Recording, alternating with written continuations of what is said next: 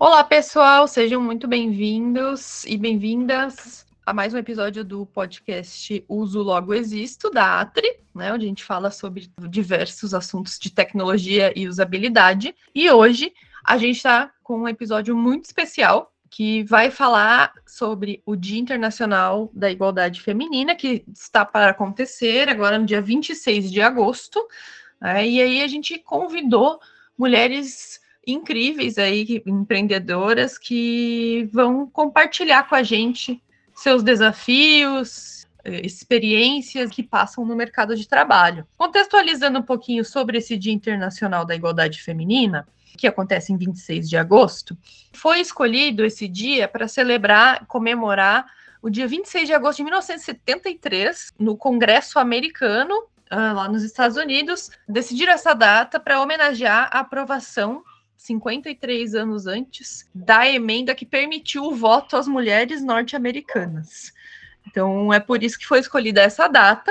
Aqui no Brasil, o voto feminino amplo chegou só em 1934. Enfim, é um dia utilizado para lembrar e celebrar grandes conquistas femininas e tentar conscientizar sobre toda uma luta que ainda vem pela frente, que a gente ainda tem em relação a diversos desafios, principalmente aí no mercado de trabalho, que é o tema que a gente vai conversar. E eu queria então apresentar para vocês as nossas convidadas. Nós temos três convidadas hoje nesse podcast, de áreas diferentes, né? Então a gente acho que vai ser uma conversa bem rica. A gente tem então duas Marianas, a Mariana Milani, que é CEO da Pay Livre, cofundadora também da empresa Pay Livre. Mariana, Bruna, obrigada, obrigada pelo convite. É, eu sou diretora de operações aqui da Livre, né, ou COO na sigla em inglês. A Livre é uma facilitadora de pagamentos cross-border, de pagamentos internacionais, então posso trazer um pouquinho da visão da, do empreendedorismo feminino no âmbito das fintechs, dos serviços financeiros de modo geral, uh, e vai ser um prazer trocar essa ideia com vocês. Ah, legal, Mariana, muito obrigada por ter aceito o nosso convite. E nossa segunda convidada, então, é Mariana Hinkel, está à frente aí da agência Noar há, há 10 anos e trabalha com comunicação. Pode se apresentar, Mariana. Oi, Bruna. Obrigada, gente, pela oportunidade. Estou muito feliz de estar aqui com mulheres super incríveis. É, eu sou sócia da agência Noar. A Noar é uma agência de comunicação e marketing. A gente faz assessoria de imprensa para empresas de tecnologia, inbound marketing. Estou aí no universo de comunicação há uns 20 anos e é um universo bem feminino, né? Mas mesmo assim a gente tem vários desafios que eu vou, vou contar para vocês. Mas muito obrigada pelo convite. Estou feliz de estar aqui. Obrigada. A gente que agradece pela presença. E a nossa terceira convidada, nossa última convidada, mas não menos importante, Cristina Fragata, conhecida aqui da casa já, né? Porque é a nossa diretora de operações, que está então aí no mercado de tecnologia e comunicação. Pode se apresentar, Cristina, mesmo sendo da casa. Bom, gente, obrigada pelo convite para mais um episódio aqui. É bem possível que muita gente já me conheça. Eu sou diretora de operações aqui na Atri, mas acho que também muita gente vai vir aqui para escutar uh, a Mariana representando no ar e a Mariana Milani também. Então acho que vai ter vai ter bastante gente nova por aqui para nos conhecer. A Atri é uma empresa de tecnologia e usabilidade e a gente tem assuntos bem interessantes, né, para abordar aqui também sobre o mercado de tecnologia. E eu acho que, que o mais interessante dessa escolha que vocês nos proporcionaram aqui de, de convidadas, exatamente que esse mercado de fintech, de comunicação e de tecnologia se mistura muito. Então, eu acho que a gente vai ter muitos pontos em comum aqui da, da nossa jornada como lideranças femininas né, no, nos nossos mercados. Então, acho que vai ser um bate-papo bem legal. É, obrigada por essa oportunidade. A gente que agradece, Tina. Então vamos lá, pessoal, começar o nosso bate-papo. Eu trouxe aqui alguns dados, né, para a gente iniciar aí falando sobre o mercado, a diversidade de gêneros, a almejada igualdade de gênero também no, no mercado de trabalho, né? A gente tem então aqui convidadas de três áreas diferentes que se misturam, como a Tina comentou, mas podem trazer aí insights de cada área, né? Eu queria começar assim com um dado que talvez não seja o mais otimista, assim, não é um dado positivo, mas é um dado muito importante, né, que o Fórum Econômico Mundial divulgou que no atual ritmo que a gente das, das ações, né, enfim, e, e, projetos e tudo que é feito no momento, a gente demoraria pelo menos 59 anos para ter um país igualitário para homens e mulheres, que é um dado importante no sentido de do quanto ainda temos um caminho, um longo caminho a percorrer e do quanto ele representa essa desigualdade de gênero que vem de séculos, né? Então, por que episódios como esse são importantes, né? Para a gente debater aí os desafios enfrentados e soluções e o que a gente pode utilizar para tentar mudar essa realidade, né? Dentro da, da, tecnologia, a gente levantou alguns dados aqui que entre desenvolvedor, claro que tecnologia é um campo muito amplo, né? Mas dentro do campo da tecnologia, os desenvolvedores, né, do, do sexo masculino são a maioria no mercado, 87% contra 12% de mulheres, e tem esse 1% não binário. Né? Isso mostra que o setor de TI uh, ainda é bastante desigual mesmo tendo vários projetos de capacitação na área, cursos, programas, né, trainees para mulheres, mesmo assim, é muito, muito desigual. Elas representam apenas 20% dos profissionais da tecnologia, da grande área tecnologia, apenas 20%. Não sei se você consegue perceber isso, Tina, dentro uh, da área, no seu dia a dia, nas reuniões e contatos com outras empresas que você, você tem? Sim, Bruna. Acho que, infelizmente, a resposta é sim. A gente acaba percebendo isso bastante. E, e, eu acho que vale a gente ser transparente nessa conversa, porque a gente não vai evoluir como sociedade se a gente não for. Até eu sinto isso.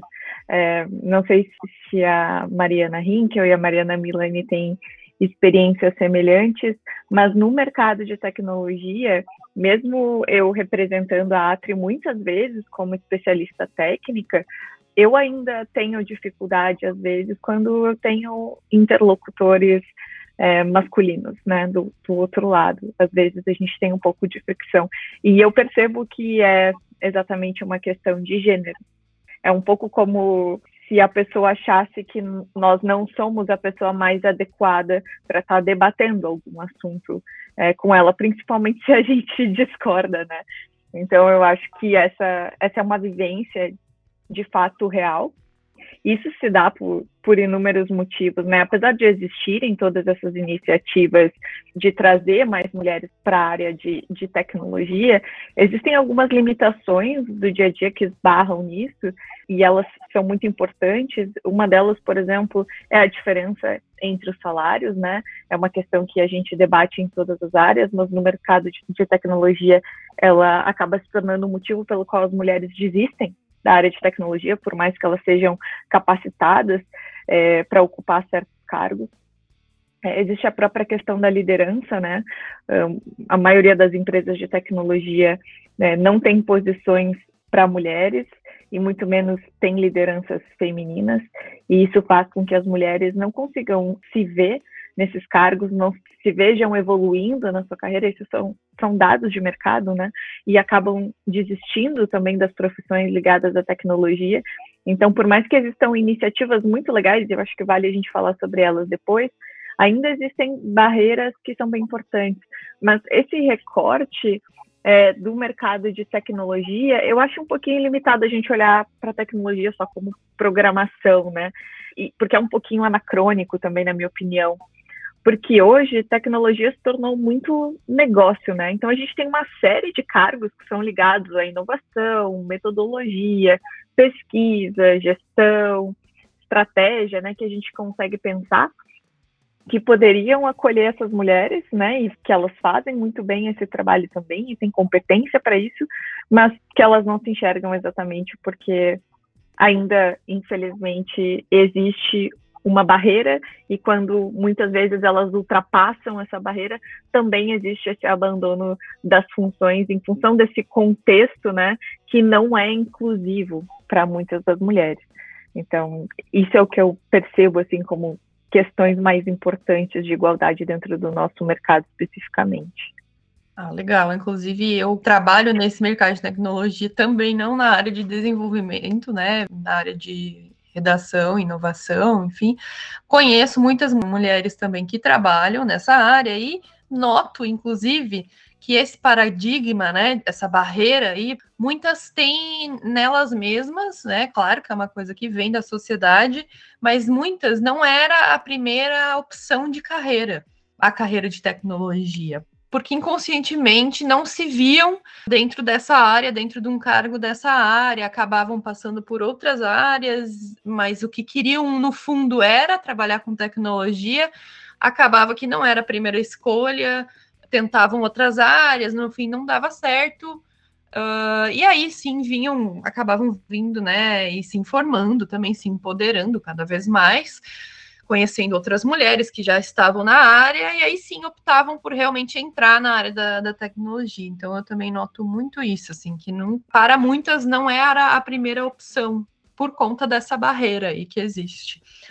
Uh, e dentro da, das outras áreas que a gente tem, né, comunicação e finanças, a, acontece a mesma questão dos dados da desigualdade de gênero, né? Na parte de finanças, aí o retrato aí também não é dos melhores, né? Mesmo que representem aí mais 50% da população brasileira, apenas 23,54% é, do total de CPFs cadastrados na Bolsa de Valores, por exemplo, também um recorte da área financeira, né? A área financeira não é apenas isso, mas só para mostrar ali que é muito menor o percentual, né, de mulheres com CPF cadastrados na bolsa do que homens. Você percebe também essa barreira na área financeira, Mariana? Sim, Bruna, sim, eu percebo bastante, é, não só pela falta de representatividade, né, por não encontrar mulheres nos mais altos postos aí dos bancos, é muito raro, né, a gente encontrar uma mulher CEO de banco, tem aí a Cristina Junqueira, que ficou super famosa, mas é, é uma exceção à regra, né? A regra é que a gente bate num teto e não consegue subir a partir dali num mercado muito agressivo, um mercado que é conhecido, né, por ser muito agressivo nas suas metas e nos seus comportamentos. Eu acredito que isso tem um fundo cultural muito forte de, de um fundo cultural que distancia as mulheres do dinheiro sempre, né? Como donas do dinheiro. As mulheres nunca são donas do dinheiro na, na nossa cultura, historicamente, né? Historicamente, é, tem o homem provedor e o homem tinha que se preocupar com a carreira e a mulher, até pouquíssimo tempo atrás, é, vivia do que o homem provia. Que vem é, de muito antigamente essa desconexão da mulher cultural com o dinheiro, que é muito paradoxal, dado que a metade ou mais das famílias brasileiras tem mulheres como suas principais provedoras, né, como chefes de família, por necessidade ou por opção, mas esse é o fato que contradiz essa cultura, né, essa herança cultural que a gente tem de, de não se conectar com as questões financeiras. Uh, é algo que, que a gente tem a oportunidade de mudar com a internet, né, com o advento dos conteúdos uh, online, mas é uma mudança muito lenta, como você falou lá no começo, né, Bruna? É algo que é uma questão de décadas mesmo para a gente ver um resultado significativo. Pois é, até um tempo atrás as mulheres não podiam nem ter cartão de crédito, né? Estava vendo uma entrevista da Luísa Trajano há uns dias atrás e ela estava comentando sobre isso, né? Era, sempre foram na hora de lidar realmente com o dinheiro, cuidar dele, sempre foram escanteadas. O homem cuida do dinheiro, a mulher só passa a lista ali do que precisa não, comprar. Né? Existe só não, né? Esse assunto me faz lembrar muito um, um livro da Catherine Marçal, que se chama O Lado Invisível da Economia. E a grande tese dela com esse livro, é, ele é considerado um free economics feminista, é, mas a grande tese dela é quem cozinha o jantar do Adam Smith, né? E é exatamente essa ideia da economia do cuidado, do peso, né, que ela teve para o desenvolvimento econômico, né, da humanidade de, de maneira geral e de onde a gente estaria sem o papel da mulher na economia do cuidado essa situação é, que também é econômica transacional que se tornou invisível porque se tornou um trabalho não pago, né, das mulheres. O dado do trabalho invisível é um dado que tem na pesquisa do IBGE, né? Trabalho invisível entre aspas, mas é porque ele é invisibilizado, cuidado não remunerado, né? Os afazeres domésticos, cuidar da família, é o peso da criação do, do, dos filhos que acaba, a mulher acaba tendo muito maior que o homem, né? Então parece que cerca de uh, eh, 20 horas semanais para as mulheres ele é esse trabalho invisível, né? Entre aspas. Uh, invisibilizado, eu diria, né? E dá para fazer a conta inversa, né, Bruna? O que daria para fazer se essas mulheres tivessem essas horas disponíveis para atuar em suas carreiras, né? E chamá-las de produção, né? Domésticas. Mas eu só ia complementar mesmo o dado que é 90, mais de 90% são as mulheres, né, que cuidam dessa nas famílias brasileiras é, da, da, parte do, do, trabalho invisível entre aspas. Isso, eu achei é... 20 horas semanais até bem bem pouco, eu acho que é bem mais. Eu não sei se a Mari e a Tina têm filhos, mas é um trabalho bem intenso e isso com certeza contribui para a desigualdade, né? Porque se você é a pessoa que tem que limpar, cozinhar, cuidar dos filhos, como é que você vai se dedicar para sua carreira, né? Fazer networking, que no caso de empreendedores é super importante, você sair conhecer pessoas e eventos. Como é que você vai para eventos se tem duas crianças pequenas para cuidar? Então, essa divisão de cuidados é, entre né, homens e mulheres é, é a base para a gente conseguir alguma igualdade também, né? Porque se o peso da casa está só numa pessoa, como é que eu vou conseguir lutar de igual a igual ali no, no mundo né, corporativo? Então, esse trabalho invisível é o que prejudica muitas coisas, né, na, na obtenção ainda da nossa carreira. Então, é, é uma pauta longa, mas tem que ser falada, né? Porque mães, especialmente, é, é, eu, eu sempre falo, o pessoal da Noir sabe, ser mãe é o trabalho mais difícil do mundo, né? Não tem nada mais difícil que isso. E é um e trabalho aí, que não tem pausa, né? Não, tem pausa, tem não pausa. tem pausa e é muito difícil criar filhos. E aí você cria teus filhos, cuida da tua casa e você ainda tem que construir sua carreira, uma empresa. Então, se você não tem uma pessoa ali te ajudando, como a Mari comentou aí, mais da metade dos lares aí é a mulher que cuida sozinha, né? É a provedora. A gente está pensando só do lado do dinheiro, mas o lado da criação dos filhos também, porque ela está pagando as contas, mas ela também está fazendo a comida, também está limpando, então realmente fica ainda mais difícil a gente conseguir qualquer igualdade corporativa, né?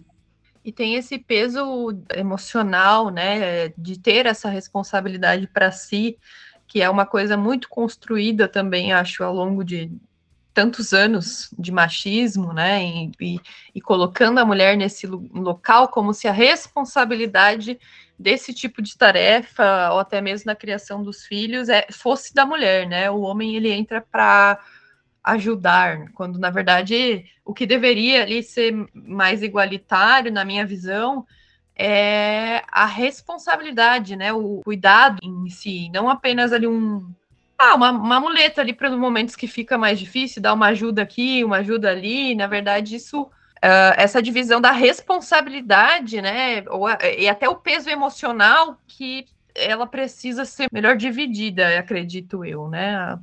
Várias mulheres, elas fazem a agenda dos filhos e elas encaixam a agenda delas, né? A maioria dos homens faz a agenda do trabalho e encaixa os filhos na agenda do trabalho, né? Então, para a mulher, ela, o filho o que, que o filho precisa, depois eu. Então, é realmente uma questão eu... que a gente tem que começar a pensar que é um trabalho de duas pessoas, né? Na verdade, é um trabalho de uma vila inteira, né? Como se diz, criar filhos é, é um trabalho de uma vila inteira, mas que pelo menos seja feito pelo pai e pela mãe, para que a mãe possa exercer a carreira dela, né? Isso até, Mari, me lembra muito uma discussão que a revista Trip levantou há pouco tempo com um post que foi primeiro da Millie Lacombe, um texto que ela escreveu sobre o fato de que ela gostaria de ser, poder ser pai e não ser mãe. E aí depois a Ellen Ramos, né, complementou e falou que ela já tinha tido uma ideia de um texto semelhante. E aí ela falou sobre todas as coisas que ela, eu não sou mãe, né, mas ela falou sobre todas as coisas que ela gostaria de fazer e que ela poderia fazer se ela fosse pai e aquilo me deu uma perspectiva tão interessante. A gente sabe que a luta né, da, das mães é muito mais complexa, mas uma das coisas que ela trouxe é: eu quero ser pai meu, do meu próximo filho, eu gostaria de ser pai, porque se o meu filho recém tiver nascido e eu tiver uma viagem de trabalho muito importante, eu quero só poder ir. como os pais fazem. Então, de fato, né, é, é uma a responsabilidade ainda é muito desigual. Toda a questão da culpa materna, né, que, que vocês trouxeram nas falas de vocês, elas tornam o desafio do, do mercado de trabalho para a mulher ainda muito grande, e é provavelmente o que faz a gente olhar para esses 39 anos, né, de que a gente pode ainda demorar para alcançar a igualdade, e, e, aliás, esse gap aumentou nos últimos dois anos, aumentou 59. com a pandemia. É pior, 59. 59, isso, desculpa. 59 no Brasil, né? Eu encontrei um dado da Unesco que fala que, na realidade, no mundo, a, a previsão em 2020 é que essa lacuna era de 100 anos. E depois da pandemia, ela passou para 132 anos. Sim. A gente regrediu. Então, é, isso, isso me faz pensar, né, que a maioria das pessoas tiveram que sair do seu emprego para dar conta dos filhos sem escola, né? Eu fiquei 2020 Exatamente. sem escola e foi muito difícil. Eu vi clientes, pessoas que trabalhavam com marketing, mulheres que pediram demissão porque não davam conta de trabalhar na empresa e cuidar dos filhos pequenos sem escola. Então, a pandemia, infelizmente, ela só aumentou ainda mais a desigualdade, né? Por um lado, a gente teve várias políticas afirmativas que foram muito boas. Até havia um dado que parece que, ah, em termos de liderança, saltou de 25% em 2019 para 38% em 2022 de mulheres líderes no Brasil. Então, a gente teve um salto mas, por outro lado, as, as mulheres mais vulneráveis, as mais fragilizadas, elas tiveram que largar seus empregos porque não tiveram escola, né? E aí você tem esse gap aí de um ano que depois para você voltar para o mercado é bem complicado, né? Então, a pandemia foi horrível e para nós mulheres pior ainda, né? E você comentou, Tina, da história da, da, da, da maternidade, né? A Sherry Sandberg, ela escreveu, a ex-diretora do Facebook, ela escreveu um livro, Faça Acontecer, que é muito bom, inclusive, recomendo a todas as mulheres. E ela contou uma história muito engraçada, que ela falou que uma vez uma mulher chegou na, na sala dela e falou, como é que você concilia filhos e, e maternidade?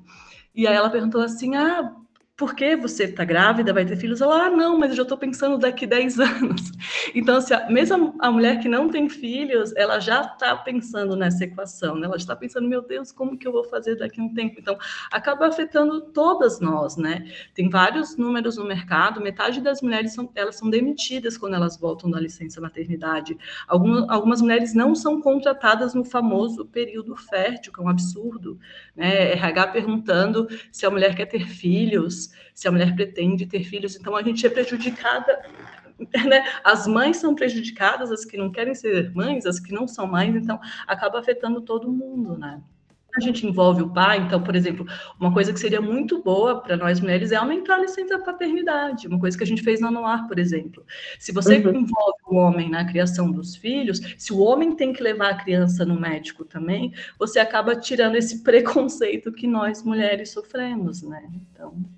E eu vou te contar ainda que não é nem assim, é uma coisa geral do cuidado, porque eu não tenho filhos também, né? Mas tenho dois cães que me dão muito trabalho, não comparado a uma criança, né? Um, a um filho uh, mesmo, mas tutor que, que era meu ex-companheiro, quando eu tinha que ter algo, alguma tarefa relacionada ao cuidado, né? Mesmo assim, levar, marcar veterinário, marcar exame, mas sempre fica implícito que é a mulher que tem que fazer. Quando um, um, dos pais, né, acaba adoecendo, mas quando é mais idoso, tem dois irmãos, né, a mulher e o homem, a mulher acaba cuidando mais, enfim, é, me parece que é toda essa questão do cuidado fica o peso para a mulher, a mulher que vai resolver.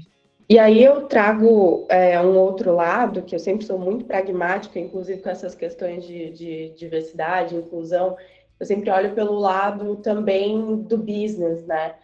Quantos talentos a gente está perdendo porque a gente não tem como, a, a mulher não tem como, não tem com quem deixar o filho, não tem cuidar de uma pessoa doente em casa e trabalhar ao mesmo tempo, quanto a economia podia girar, quanta riqueza poderia ser produzida se essas mulheres estivessem inseridas no mercado é, tivessem os mesmos direitos, né? Porque trabalhar e produzir é um direito. É, se ela tivesse o mesmo direito de um homem de ser produtiva. É, não só na economia do cuidado, mas também no outro lado da economia, né, que tem visibilidade, que tem prestígio, que tem remuneração. É sempre isso que eu acho que é um argumento muito forte, mesmo para quem não está envolvido nessas pautas, mesmo para quem não se sente uh, atingido por elas, né, para as pessoas que estão olhando de fora, os homens aí, líderes de empresa, esse é um argumento muito forte, porque você está deixando de ter, possivelmente, muitas das melhores profissionais do mercado, das melhores pessoas que você poderia ter para fazer determinadas funções, porque não há um ambiente adequado, não há uma estrutura adequada uh, dentro do mundo corporativo para equilibrar esses direitos. Exatamente. E aí eu trago até um, um dado aqui da, da, área de comunicação agora, a gente acabou falando já, mas um pouco, né? Que ele até ele leva mais para o lado da liderança, né? Do cargos de liderança dentro da. É um recorte da, comunica, da área da comunicação, mas eu tenho certeza que ele se reflete em outras áreas, né? Que a Berge divulgou o perfil da liderança em comunicação no Brasil, né?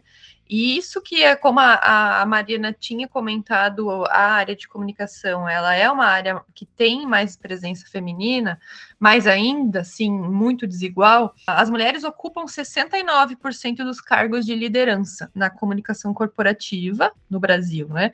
E representam 45% apenas do total de cargos de direção ou vice-presidência uh, em empresas. Eu sei que aqui a gente tem um, uma parcela de mulheres que conseguiram né, romper diversas dessas barreiras e são líderes nas suas empresas, nos seus empreendimentos. Mas a realidade, né, no geral, é outra. Né? Temos aqui representantes desses 45% que é, é muito pouco, né?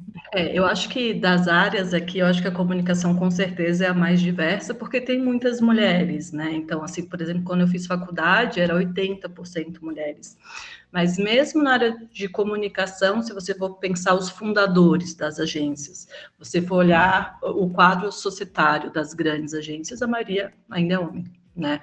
Então, mesmo numa área praticamente dominada pelas mulheres, assim, tem muito mais jornalista mulher, tem muito mais comunicadora mulher, os homens ainda são os, né, os donos das agências, os líderes, ainda aí 55% dos líderes. Então, mas eu acho que das três áreas aqui que a gente que, que, a gente representa aqui no podcast, com certeza é a mais diversa, porque tem muita mulher. Eu vivo os dois mundos, né? Porque vivo o mundo da comunicação, mas a, a no área muito especializada em tecnologia. Então, isso até que a Tina comentou de chegar numa reunião e a pessoa não te dar crédito ou achar que você não sabe, isso eu, eu vivo diariamente, assim, de já fui em reunião que o cara virou para mim e falou assim, você não entende, você não entende o que a gente faz. Nem me conhecia. Ou tentou me ensinar um assunto que eu já faço há uma década, sabe? Então, essa é uma rotina comum de mulheres que vivem na área de tecnologia. Eu tô otimista, tá? Assim, eu acho que tá melhorando é, a coisa do men's interrupting, né, de o homem ficar interrompendo a gente, eles já estão se policiando, então eu até sempre falo, ó, por favor, deixa eu concluir, deixa eu terminar de falar, mas quando a gente começou lá atrás, em 2011, a gente entrava numa reunião e não conseguia falar, porque era interrompida o tempo inteiro. E mesmo na área de comunicação, é, a Noara, eu e a Marina, são duas sócias mulheres. Em 2011, gente, faz 11 anos, né? Não, não é tanto tempo assim. Tinha pouquíssimas mulheres, é, pouquíssimas empresas fundadas só por mulheres. Se tinha uma fundadora, tinha um homem junto, né? Então, pouquíssimas empresas. Agora, até na área de tecnologia, tem várias surgindo, né? Fundadas por duas, três mulheres. Mas antigamente, se tinha uma fundadora, tinha um homem também. Então, imagina, duas mulheres fundadoras querendo falar de tecnologia. Então, a gente enfrentou muitos desafios, assim, mesmo numa área considerada, né, entre aspas, uma área feminina. Né? Então. Mari, nós estávamos no evento da Endeavor na segunda-feira, é, na terça-feira, desculpe. É, nós estávamos no evento da Endeavor das Scale Ups 2022, que a Pelivre é uma das, das empresas selecionadas e foi é, mencionado lá um fato que me assustou bastante, que em todo o ecossistema Endeavor, só 9% das empresas têm uh, mulheres no seu quadro fundador. Ou seja, não é, não é empresas fundadas apenas por mulheres, é empresas que têm mulheres é, entre ali as scale-ups, que tem mulheres como fundadoras, mesmo que seja entre homens, é muito pouco, né? Isso melhorou ainda, Mari, porque há dois anos era 4%. É isso que eu estava falando. Essas políticas de diversidade, tem que ter mulher, as pessoas, as empresas estão se mexendo nesse sentido, né? Mas há, há dois anos era 4% esse número de mulheres no quadro, né? De fundadoras. Assim, seria um evento, só, às vezes eu fui em eventos, tinha eu e mais três mulheres eventos de tecnologia. E aí entra então, até mais um desafio que a gente conversou sobre, já citamos vários, né? Mas ainda nem tocamos no desafio de assédio, de estar nesse ambiente, né? Com muitos homens liderando, enfim, é, é, existe o preconceito, não dá crédito, né, para o nosso conhecimento, para nossa capacidade, fora ainda o problema em relação a assédio. Então, os desafios são muitos mesmo, ainda mais para a mulher empreender, né? Total, e a gente tem que estar muito vigilante, porque o assédio às vezes ele é sutil e você não percebe, você só vai perceber depois, né? Na Noara a gente tem muitas mulheres na Noara, a gente é muito clara. A gente qualquer sentir uma coisinha assim que você acha que pode ser assédio, fale comigo imediatamente, fale com o RH imediatamente. E já tivemos caso e demitimos o cliente imediatamente. Então, assim, é, às vezes é muito sutil, então a gente tem que estar muito ligada para saber o que está acontecendo ali, né? Ah, legal é você ter citado isso, Mário, porque eu ia até perguntar se para vocês contarem se vocês têm agora a gente passando assim a conversa para um lado do que fazer então, né? Como é que a gente chega lá? Como diminuir aí essa quantidade de anos que estão previstos para a gente conseguir chegar nessa, nessa igualdade. Se vocês, como funciona nas empresas de vocês? Se vocês têm algum programa, alguma iniciativa, né, relacionada a isso, se não, a gente pode falar também de iniciativas que vocês conheçam aí, que achem legal de citar, para gente, para os nossos ouvintes conhecerem também. Eu fico pensando que o primeiro aspecto talvez seja na minha opinião, é o mais fundamental, para além de a gente pensar é, programas ou qualquer coisa nesse sentido, é a gente instituir uma cultura de empresa, até como o próprio exemplo, o exemplo que a Mariana Hinkel trouxe da, da Noir, é uma cultura que não permita assédio. E aí aqui não falando só de assédio sexual, mas também de assédio moral, do qual as mulheres são muito vítimas. O exemplo que, que a Mariana Hinkel citou também aqui na fala dela, de que ela também é, já sofreu por parte do cliente, né, uh, no momento ali de ter uma discussão, talvez, não só acho que no momento de, de, discordar, né, mas no momento de tu expor uma ideia e tu ouvir do outro lado é, uma resposta hostil, a gente, eu entendo isso também como, como uma forma de assédio moral e a gente sofre isso para além do, do assédio sexual, é muito mais comum e é muito mais normalizado. E eu entendo que a maneira de, de a gente, de fato, barrar isso é com a cultura da empresa. Isso é, é muito fundamental e talvez essa seja a maior responsabilidade é, que as pessoas que estão à frente de empresas têm, de criar esse ambiente em que o assédio, de maneira geral, ele não tem espaço, ele não seja tolerado. E eu penso que, pelo menos aqui na Atri, esse é um aspecto da nossa cultura que é muito forte.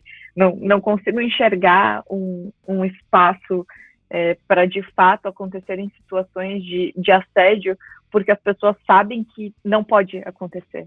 Então, isso faz muita diferença.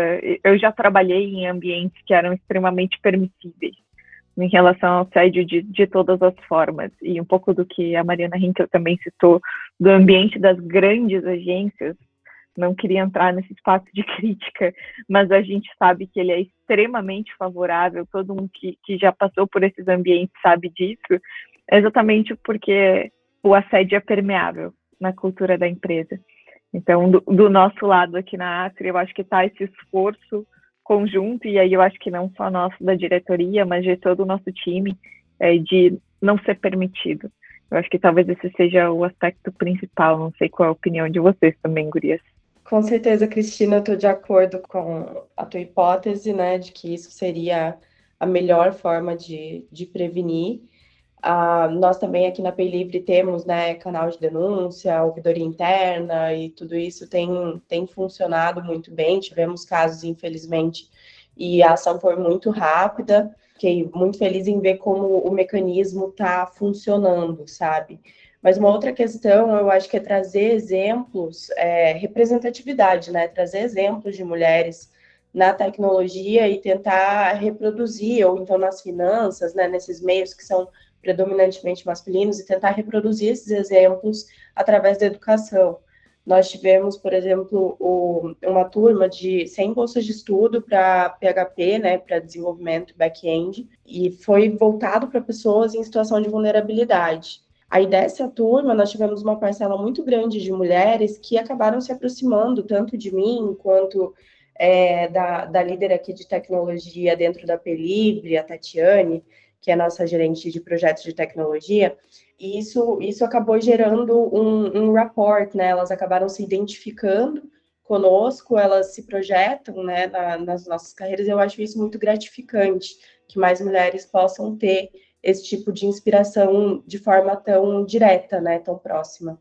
É, eu acho que tem que ter política de tem que ter mulher no poder, sabe? Porque eu acho que quando você tem líderes mulheres, você tem uma outra visão que o homem às vezes não tem, né? A gente falou de assédio aqui sexual, assédio é, moral. Às vezes, para um líder homem, aquilo é uma bobagem, aquilo é, ah, nem foi assim, nem foi tão grave. Quando você tem uma mulher como líder, ela consegue perceber o que a outra mulher está passando, né? Então, acho que para a gente diminuir essa, esses quase 60 anos que a gente levaria para alcançar, eu acho que tem que ter política, tem que ter mulher na liderança, tem que ter mulher no conselho, tem que ter mulher na diretoria, porque aí uma mulher puxa a outra e a gente consegue ter esse olhar mais amplo.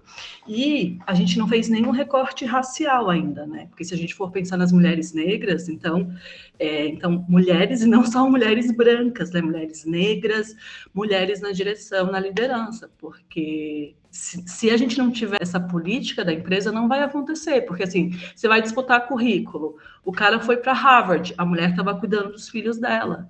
Né? Ele está ele tá há 30 anos se preparando para um carro, enquanto a mulher está cuidando ali de, do mundo inteiro, cuidando da mãe, do cachorro, dos filhos, né? A Mari comentou aqui muito bem. Quantas talentosas mulheres estamos perdendo porque não estamos incentivando para que elas trabalhem nas empresas. Então, tem que ter esse olhar, precisamos de mulher na liderança. Então, acho que tem que ser uma coisa meio empurrada mesmo, sabe, Bruna? Eu acho que se a gente for assim naturalmente, vai demorar muito.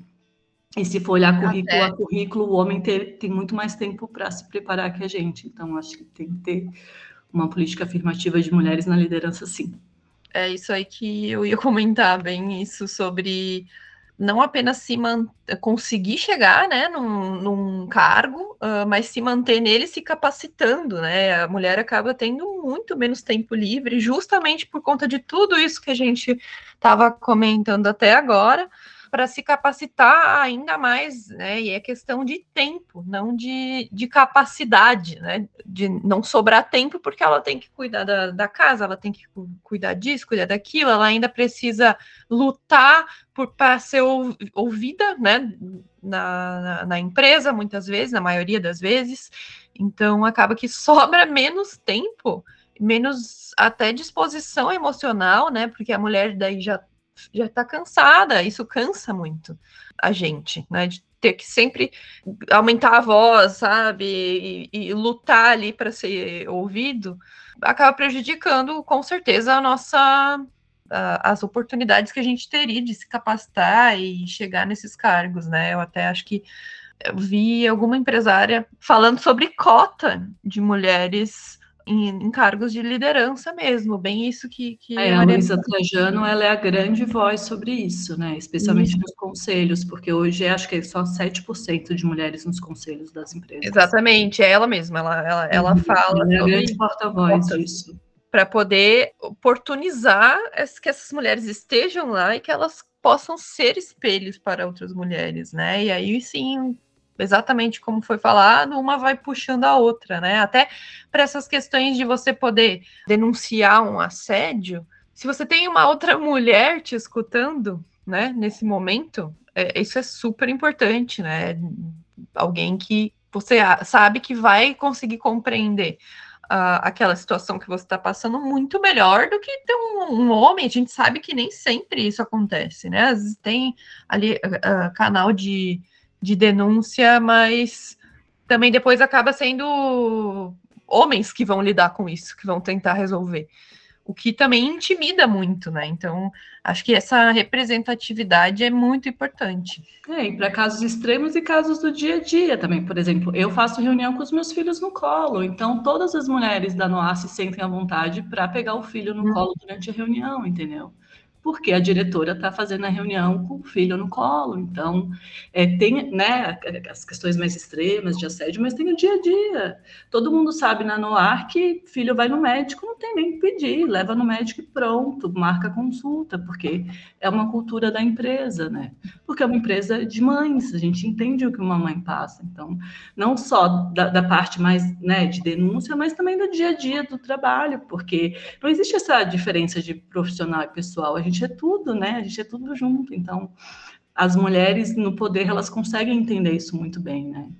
E transformar isso em resultado é uma arma muito poderosa, né? A gente pega esse resultado da, dos nossos próprios cases, né? Nós criamos nossos cases de sucesso e isso se torna argumento para é, a favor, né, dessa, desse tipo de política, desse tipo de incentivo para a gente acelerar esse processo de diversificação tem até um relatório bem interessante, ele é feito todo ano pela BidLab, é um laboratório de uma instituição latino-americana, e eles estão sempre entendendo como inserir mulheres no mercado de trabalho e desenham esse panorama anualmente.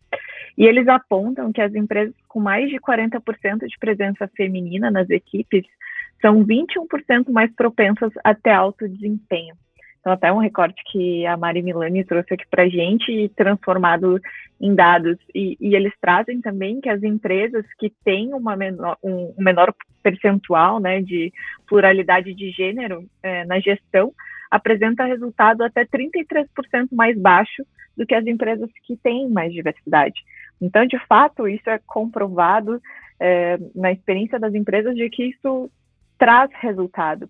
E eu fico pensando também, ouvindo aqui a fala de vocês, que é interessante, a, a gente está falando muito do nosso papel, né, de educar, de trazer, de também puxar para cima as outras mulheres, ao mesmo tempo que eu acho que é indispensável que a gente considere o papel dos homens a nos ajudar a construir essa sociedade mais igualitária, para que as mulheres uh, também se sintam confortáveis no futuro, antes de 130 anos de preferência, para que elas também sejam ouvidas e, e também percebam nos colegas homens canais onde elas vão encontrar empatia e vão ganhar espaço para trazer suas questões e resolver e, e, de fato crescer junto com os colegas, com a empresa, enfim, que essa responsabilidade não seja só nossa. Acho que isso também é fundamental para o crescimento e para o desenvolvimento dos negócios. Com certeza, concordo muito com você, Tina. Legal, meninas, nosso papo está muito, muito legal, mas para a gente se encaminhar aqui para o fim, eu queria pedir para vocês falarem um pouquinho sobre mulheres que vocês admiram aí, para a gente também espalhar um pouco dessas iniciativas, para os nossos ouvintes conhecerem também o trabalho dessas mulheres, né? Estão conhecendo aqui o trabalho de vocês, que já é incrível. Uh, mas tem mulheres aí que vocês admiram com certeza e queria pedir para vocês citarem algumas aí que lembrem para a gente encerrar o nosso papo. Ah, eu tenho algumas. Eu gosto muito da Nina Silva, da Black Bank, a Maite Lourenço, da Black Rocks. Uh, pensando em mundo corporativo, tem a Daniela, que está na Ambev agora, mas já foi é, vice-presidente de marketing da Heineken, então imagina mercado super masculino, a Daniele Cachiche, a Liliane Ferrari, que é, fala um pouquinho sobre marketing humanizado, sobre é, esse olhar bem feminino mesmo, assim, do marketing. São algumas das mulheres aí que eu sigo que eu gosto bastante. Eu citaria aqui como as minhas referências mais da área de tecnologia a Coke Knaflick, que é, é, do Google, ou era do Google, agora ela tem a própria consultoria, né? Ela é bastante conhecida pelo livro é, Contar Histórias com Dados, foi publicado aqui no Brasil, um guia de visualização de dados para profissionais de negócios. ela vem também de, de mercado financeiro e traz toda essa expertise, né, de como a gente usar os números é, para contar histórias no mercado de, de tecnologia. Eu ouvi falar muito desse livro quando eu comecei a trabalhar mais com, com dados, e eu achei uh, muito interessante o quanto eu fiquei surpresa por ter sido escrito por uma mulher. E surpresa positivamente, óbvio, mas eu não esperava. E, e foi, acho que é sempre, acho que é o momento ali de a gente encontrar representatividade no mercado em que inicialmente a gente se sente um pouco sozinha, né? Esse foi um dos, dos, livros que eu li quando eu comecei a me interessar mais por dados em planejamento, então isso já faz um tempinho, e não me via também numa liderança como a que eu ocupo hoje, então acho que, que ela é uma baita referência nesse aspecto. Tem a Jamie Levy também, que é uma designer de interface, ela é bem conhecida também por pelo livro UX Strategy, How to Devise Innovative Digital Products That People Want to Buy. Então, é, ela traz toda a parte de estratégia de negócio para UX nesse livro, com toda a experiência que ela teve em diversas empresas, startups. Eu acho que, que também acaba sendo uma baita referência. E também aqui já, já tem duas dicas de livro embutidas, né? O terceiro até citei lá no, no início da nossa conversa, da Catrine Marçal, ela é uma jornalista e economista, também traz bastante desse assunto da mulher da economia, eu acho que ela é uma referência, e esse livro dela também, para a gente entender o nosso papel historicamente. Acho que, que isso é sempre, essa parte teórica, né, do, do papel da mulher na sociedade é uma ferramenta muito importante para a gente mudar as coisas. Pelo menos eu percebo que para mim faz é, bastante diferença na minha abordagem teórica do assunto e também prática. E, e, assim, mais de, de a gente trazer do dia a dia, eu acho que pessoas que produzem conteúdos é, muito interessantes sobre o papel da mulher no mercado de trabalho, eu trago a Thais Farage, que é consultora de moda, ela é uma influencer também, ela tem um conteúdo bem interessante sobre negócio, maternidade e moda, ela não tem medo de se posicionar, e eu acho que quando a gente olha para todas essas mulheres que são empreendedoras, que têm esse papel mais público e elas não têm medo de se posicionar, acho que isso também nos traz uma segurança maior de tratar desses assuntos com a transparência que a gente escolheu abordar também nesse episódio, porque a gente poderia ter ido por um caminho da mulher lutadora, que supera todos esses obstáculos e fingir que eles são pequenos e a gente venceu e que não existe um recorte racial e acho que a gente foi muito é, sincera né, na nossa abordagem aqui. Acho que a Thais faz isso também de um jeito muito legal no, no dia a dia. E também a Thay de Mello, que é uma outra influenciadora também de, de comunicação e moda. É muito engraçado que eu lembro que quando ela começou a se tornar mais famosa nas redes sociais, principalmente no Instagram, que ela está mais presente, foi muito com brincadeiras sobre ela estar tá longe dos filhos, porque ela trabalhava em São Paulo e os filhos moram em Curitiba com o marido, ela é casada, e o pai ficou cuidando dos filhos, como qualquer situação contrária aconteceria, a mãe ficaria cuidando dos filhos para o pai aproveitar uma oportunidade de trabalho, e ela passava alguns dias em São Paulo e voltava para casa aos finais de semana. Os filhos dela são crianças também. E ela sempre ficava brincando com um personagem que ela criou, que era a tia Dirce, para quem ela ligava.